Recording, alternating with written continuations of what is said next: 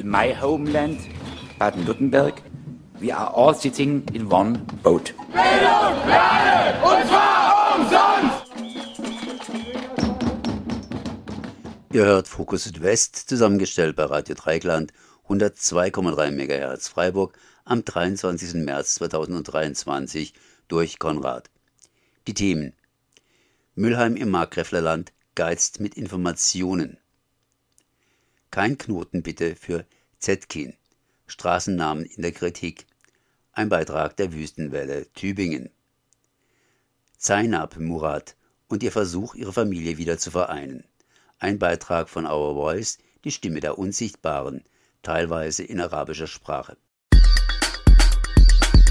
Niklas Geiler, gestern war hier Wassertag, das heißt äh, Weltwassertag. Es ging ums Trinkwasser, aber du hast natürlich hier auch einen weiteren Blick auf die ganze Geschichte und kannst uns berichten, was lokal im Großraum Freiburg zum Beispiel hm, ja, für Probleme existieren. Ja, das sind unter anderem die Probleme, die daraus resultieren, dass das Klima sozusagen seine Mitte verloren hat und die Ausschläge in die Extreme immer größer werden. Also die Niedrigwasserphasen schlimmer und trockener werden und die Hochwasserflut zunehmen werden. Und das ist ein Problem vor allem für die Täler im Schwarzwald, weil die sind vergleichsweise eng und wenn es da zu Hochwasser kommt, müssen sich die Hochwassermassen durch diese engen Täler wälzen. Und ein Beispiel ist äh, die Stadt Daheim, die im Talausgang vom Klemmbachtal liegen. wenn es im Einzugsgebiet vom Klemmbach stark regnet, dann laufen vor Müllheim gewaltige Fluten zusammen die man versucht zu bändigen durch ein Hochwasserrückhaltebecken, aber dieses Hochwasserrückhaltebecken ist maximal in der Lage, ein Hochwasser zu bändigen, was einmal in 50 Jahren auftritt.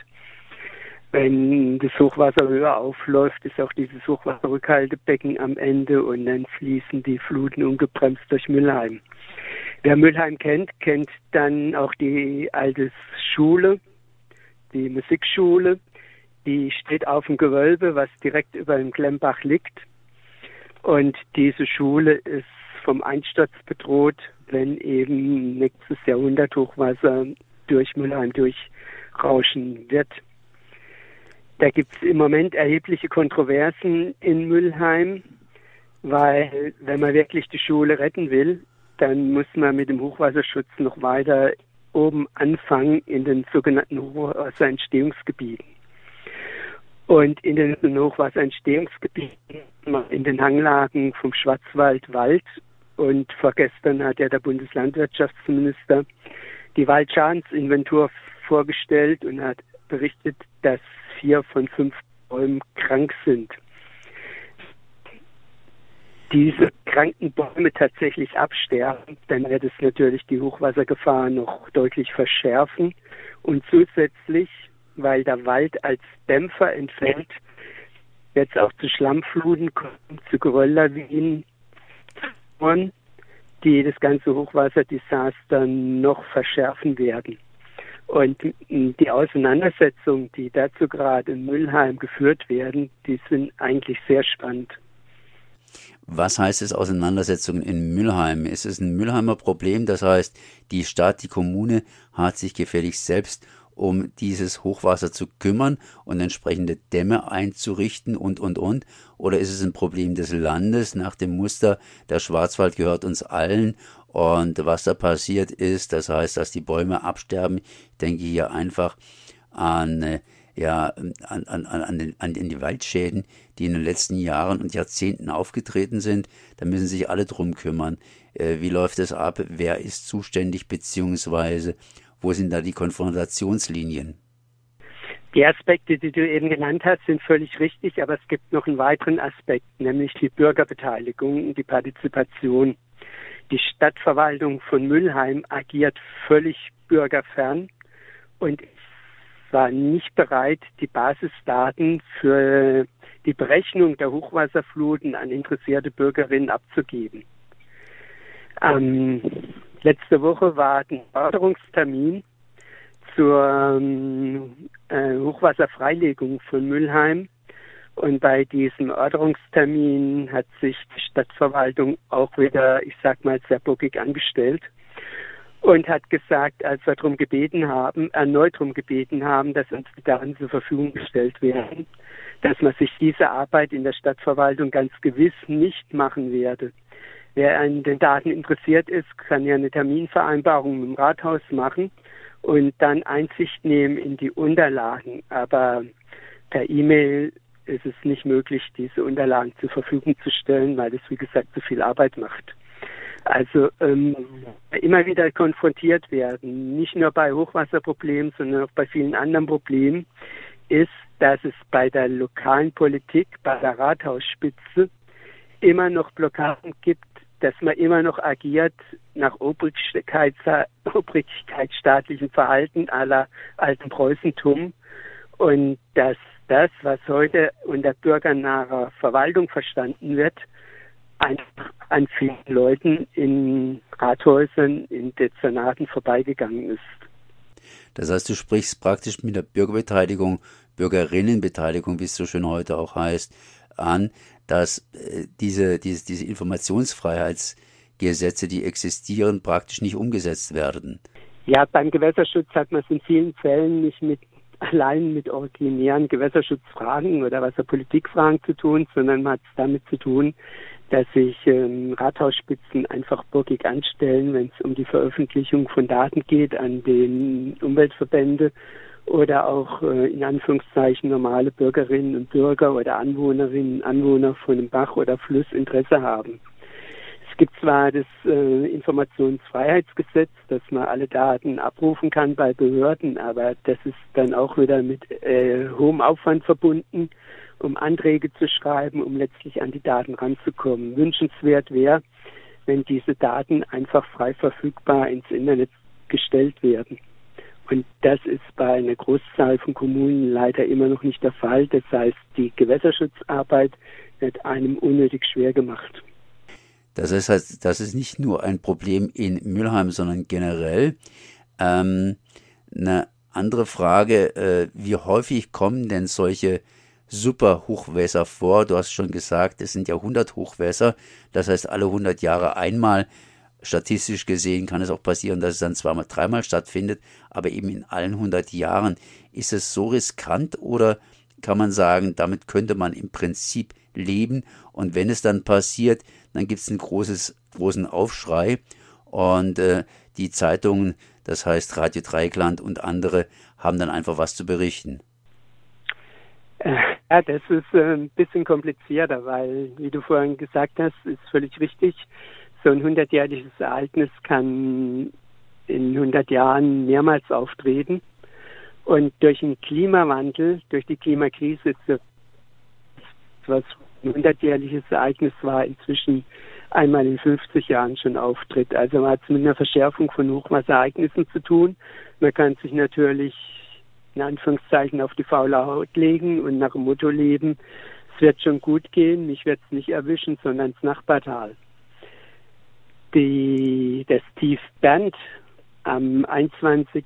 am 14. Juli 2021 hat aber gezeigt, dass es großflächige Niederschlagsgebiete gibt, die sich beim Tief Bernd vom Sauerland über die Eifel, Ost Belgien, Luxemburg bis ins Ahrtal erstreckt haben. Und dann trifft es eben nicht nur vereinzelten Tal, sondern es riesige Landstriche, die dann unter Wasser gesetzt werden. Und das wird dann schwierig für die Rettungsdienste, für Evakuierungen und ähnliches, weil wenn es mal angenommen es regnet nur über ein Klembach-Einzugsgebiet in Müllheim, dann kann die Feuerwehr von Freiburg und von Lörrach zur Hilfe eilen.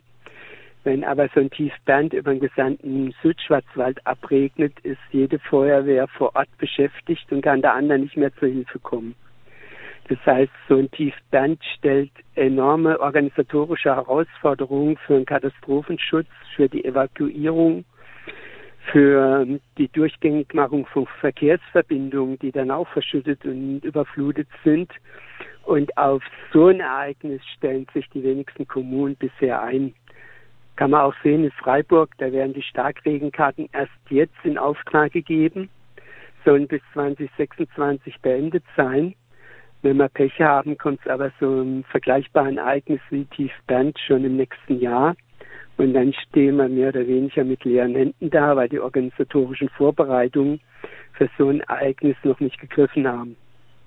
Gut, das heißt leider, das Thema wird uns längere Zeit beschäftigen oder beschäftigt uns auch schon längere Zeit.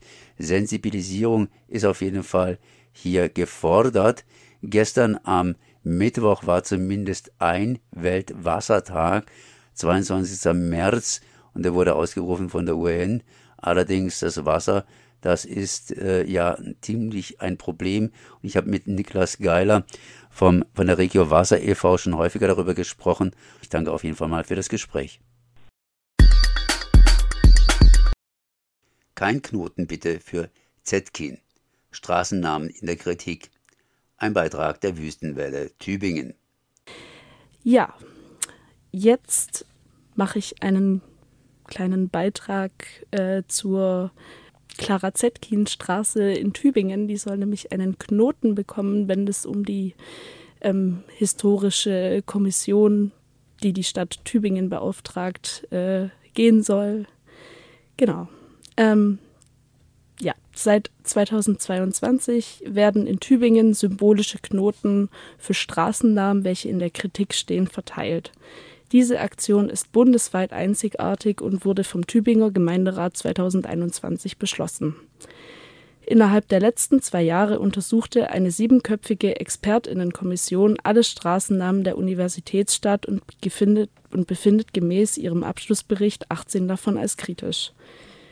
NamensgeberInnen wie beispielsweise Eduard Haber, Kolonialverbrecher und später öffentlicher Fürsprecher Hitlers, oder Karl Brennenstuhl, lokaler NS-Funktionär, der sich aktiv an Befehlen zur Verfolgung politischer GegnerInnen und an der Umsetzung sogenannter rassenhygienischer Maßnahmen beteiligte, stehen somit endlich öffentlich in der Kritik.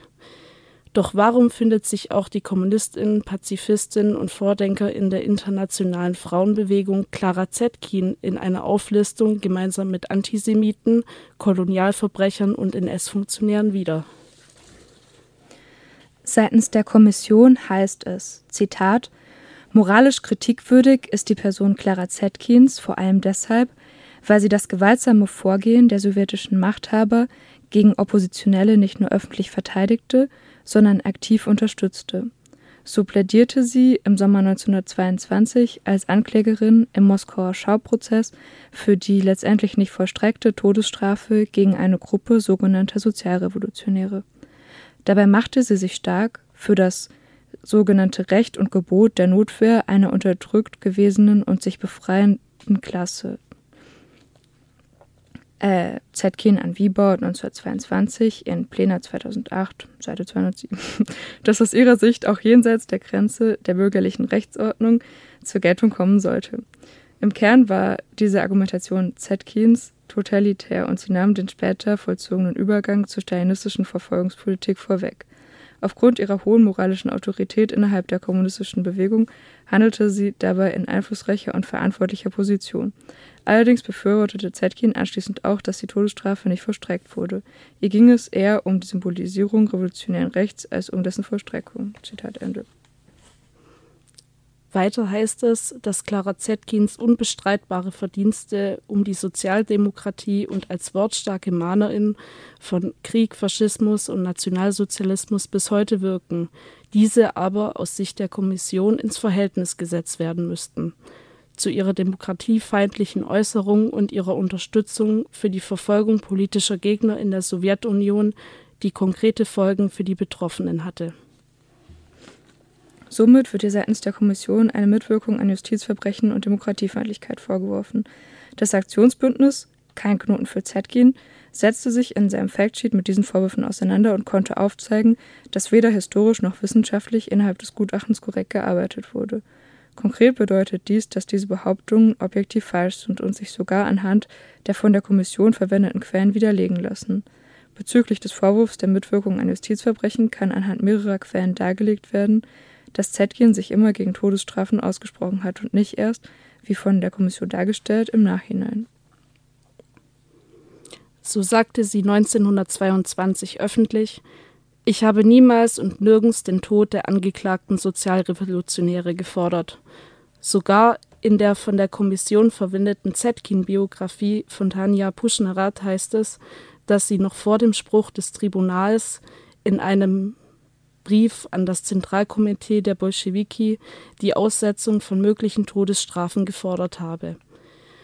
Laut eines Briefs des KPD-Abgeordneten Ernst Meyer zeigte sich Zetkin nicht mit der Aussetzung der Todesstrafe zufrieden, sondern forderte sogar deren Aufhebung und begab sich diesbezüglich in einen Konflikt mit Leo Trotzki. Dieser schrieb in seiner Autobiografie, Zitat, Zetkin und andere europäische Kommunisten, die es, die es damals Lenin und mir gegenüber noch wagten zu sagen, was sie dachten, bestanden darauf, wir müssten das Leben der Angeklagten schonen. Sie schlugen uns vor, es bei, bei Gefängnisstrafen zu belassen. Bezüglich des zweiten Vorwurfs der Demokratiefeindlichkeit kann das Aktionsbündnis belegen, dass Klara Zetkin zwar der russischen Revolution und der früheren Sowjetunion positiv gegenüberstand, jedoch nicht alles kritiklos hinnahm. Sie begab sich sogar in die aktive oppositionelle Auseinandersetzung mit sowjetischen Machthabern wie Stalin selbst, wie der Historiker Marcel Beuys in einem Artikel berichtete. Innerhalb der KPD und der Komintern galt Zetkin als Kritikerin der Moskauer Linie sowie als Vertreterin des demokratischen Dialogs und stand für die Verständigung mit Andersdenkenden. Sogar die Landeszentrale für politische Bildung in Baden-Württemberg sieht in Zetkin eine Wegbereiterin der Demokratie im Südwesten und kritisiert ihre Brandmarkung als Stalinistin innerhalb der Bundesrepublik. Trotz ihrer Verdienste für die Gleichberechtigung von Männern und Frauen und ihren unermüdlichen Kampf für mehr Arbeitnehmerinnenrechte. Diese Debatte sorgte auch überregional für Protest.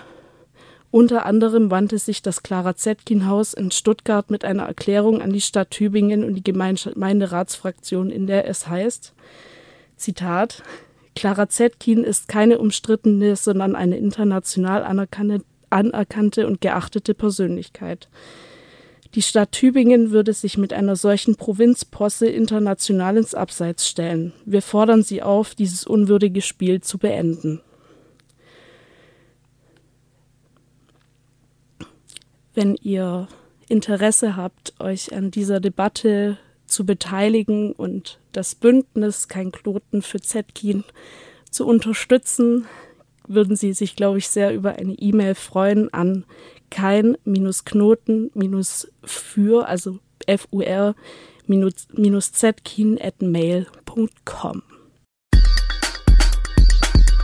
Zainab Murat und ihr Versuch, ihre Familie wieder zu vereinen. Ein Beitrag von Our Voice, die Stimme der Unsichtbaren, teilweise in arabischer Sprache. في صباح الثامن من مارس 2023 تواجدنا في شتوتغارت وتحديدا في وزارة العدل والهجرة الألمانية لحضورنا يوم تسليم عريضة الأزيديين والتي تحتوي على برنامجهم الخاص وتحديدا لم شمل عوائلهم زينب مراد هي أحدى النساء التي عانت معاناة أثناء حرب العراق مع تنظيم الدولة اللا إسلامي داعش الإجرامي. وبعد نزوحها إلى أوروبا وتحديدا ألمانيا تتعرض الآن إلى ظلم مجددا ظلم عدم رؤية زوجها من فترة طويلة وكذلك أطفالها. هذا وأكثر ليس فقط لزينب كلمة وإنما لماريا والكثير كان لديهم شيء يقولونه معا. زينب مرادم خلقي عراقي ما؟ أزجوان جنيد إزيد يد برنامجي كآنين سألا أزو زارو إن مآنينا وزارو إن مهات أنها هرشار القاسر يدينا. وكركي ما توحد البالا المعالج يدا فهفت سالا الفيدري. وزلامي فهفت سالا من العراق يشتم برنامجك يعني جنو زارو قبشتي مي زلامي دوين نقهي و وهفت سال ابونا هفت سال كاتا سالا هشتي ده زلامين ما هتانو هتشجي خويا عنبو وتشينا كرن وإيد كبرنامج شكرن وعد أنا ما قلت نقوم زلامد وإنه هتانو هتشتاجي تشينا وإيروم الفيدر الشتوتغر هادر بوينا باش شغلة زلامد ما يعني أمالي ما بخدي وعنها زلامد ما بينا وكيرنا عايز فانزار وبشتي هفت سالة تشوينا سفاد دهي بشتي هفت سالة زفاقير مع عراقي وما جينينا العراقي وأوي بتني الكامبيد إد كردستان داد عايشي بتني وحمري وشي ستود سالنو وياكي ويجي معايا خداني ويجي هم تيتشوينو إن مشي تيتشوينو وسجلك شو ممنون Mein Name ist Maria Steele und ich vertrete Fairburg. Also ich bin im Vorstand von Fairburg e.V. Freiburg Und ich kenne Seneb seit drei Jahren. Und, ähm, und ich kenne die Problematik der Familie. Und ich muss sagen, dass ich Seneb unglaublich bewundere, dass sie nicht aufgegeben hat, also dass sie immer dafür gekämpft hat, dass ihr Mann nach Deutschland kommen kann, auch wegen ihren Kindern. Ich arbeite auch beim Arbeitskreis Behinderte an der Christuskirche. Und Frau Murat hat selber ein Kind, hat ein Kind mit einer Behinderung. Und alle Frauen von unserer Gruppe haben sofort verstanden, was es bedeutet, wenn man als Frau alleine mit vier Kindern geflüchtet ist, dass man dann die Auflagen, die für die Familienzusammenführung gedacht sind, sprich, dass man genügend Wohnraum hat, dass man äh, eine Arbeitsstelle hat, dass man Deutschkenntnisse nachweist, dass die Männer im Irak Deutschkenntnisse nachweisen, dass die Hürden einfach so groß sind, dass die überhaupt nicht zu bewältigen sind. Und wir haben hoff, also das ist unser Versuch in einem Bündnis mit dem jesidischen Kulturverein, ähm, vertreten durch Elias Geser, der sich unglaublich engagiert hat für die ganzen äh, Familien mit dem mit der Gesellschaft für Menschenrechte in in Frankfurt, mit dem Flüchtlingsrat Baden-Württemberg, äh, und eben Fairburg e.V., dass wir zusammen als Unterstützergruppe uns dafür einsetzen. Ähm, ich bin im Augenblick auch etwas schockiert drüber, weil wir auch gedacht haben, wir können mit dem Justizministerium sprechen und hätten nicht gedacht, dass wir vor der Türe einfach so abgekanzelt werden. Und ich denke, dass sich zeigt, dass im Hintergrund ähm, das, also das Justizministerium hat sich bisher immer geäußert, es waren die falschen Frauen, die in das Kontingent aufgenommen worden sind. Also dass das Kontingent früher für alleinstehende Frauen gedacht war, aber die Frauen hatten sich mit ihren Ehemännern vorgestellt. Den Frauen wurde versprochen, dass die Ehemänner nach zwei Jahren nach Deutschland kommen können. Und wir äh, fordern alle zusammen, dass das endlich umgesetzt wird, dass eine humanitäre Lösung gefunden wird und hoffen sehr, dass spätestens im zweiten Kontingent einfach die Ehemänner mit aufgenommen werden. Genau. للأطفال رأي آخر فمن جانب اندماجهم بالمجتمع الألماني ومن جانب آخر مواصلة دراستهم دون أن يكون الأب معهم فهم يعيشون الآن في مرحلة التشتت كل منهم في بلد آخر يطالبون الحكومة بلم شمل عوائلهم Mein Name ist Rakshan Ajam und ich bin ähm, Zain Muras zweitgrößte Tochter und ich vermisse meinen Vater sehr. Er lebt noch im Irak seit sieben Jahren. Wir haben ihn inzwischen nur zweimal besucht und das für jeweils einen Monat. Ich habe auch noch drei andere Geschwister die vermissen meinen Vater auch sehr. Wir leiden jeden Tag damit. Ohne einen Vater hier zu leben in Deutschland Leute sagen, wir sollen froh sein, aber wie sollen wir froh sein, wenn wir nicht unsere ganze Familie hier haben, sondern nur einen Elternteil? Es ist sehr, sehr schwierig.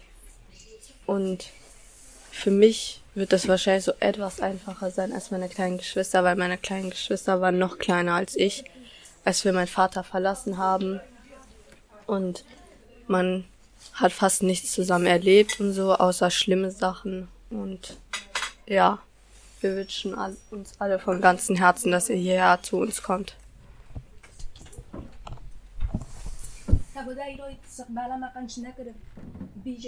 Mein Name ist Haval Ayam. Äh, seit ich ein Kind war, äh, habe ich meinen Vater nicht mehr gesehen, gesehen und ich hatte es nicht kapiert, was gegangen war, weil ich noch klein war. Die letzten Momente, den ich äh, bei, bei denen ich mich erinnern kann, sind schon längst weg. Ich, äh, äh, und mir reicht es nicht nur einen Monat lang ihn zu sehen. Äh, ich will ihn immer sehen. Und ich will nicht immer so sehen, wie alle anderen Kinder von dem Vaters abgeholt werden, Spaß haben und alles tun mit der Familienmitglied. Und da bin ich immer alleine.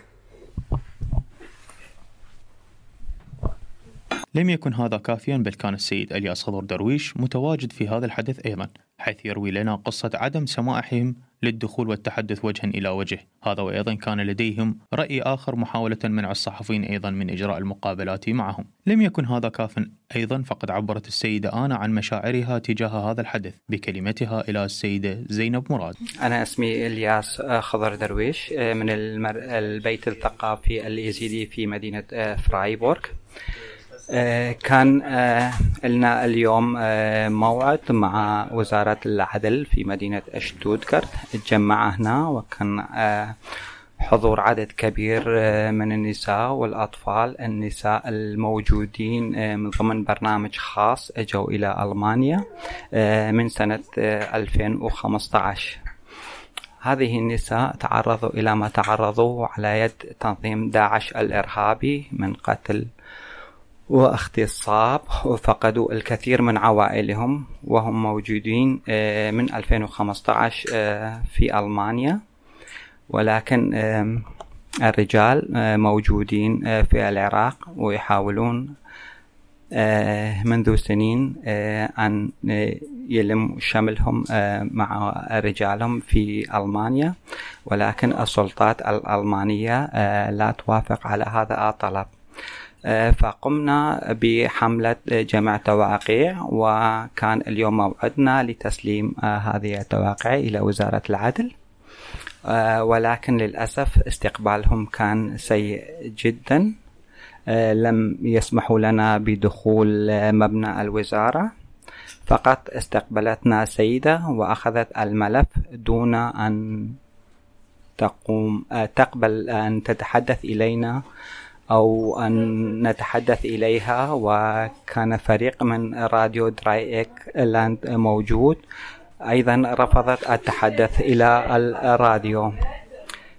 كل مطالبنا هي كانت أنه أن نتحدث إليهم ونطالب الحكومة في مقاطعة بادن فيرتنبرغ أن يوافقوا على لم شمل هذه العوائل.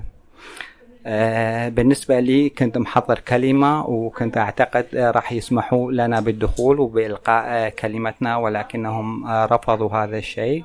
عليه سأعطي كلمتي المكتوبة باللغة الألمانية إلى فريق راديو دراي إيكلاند الأستاذ علي والأستاذ ديمي. سينشرون الكلمة.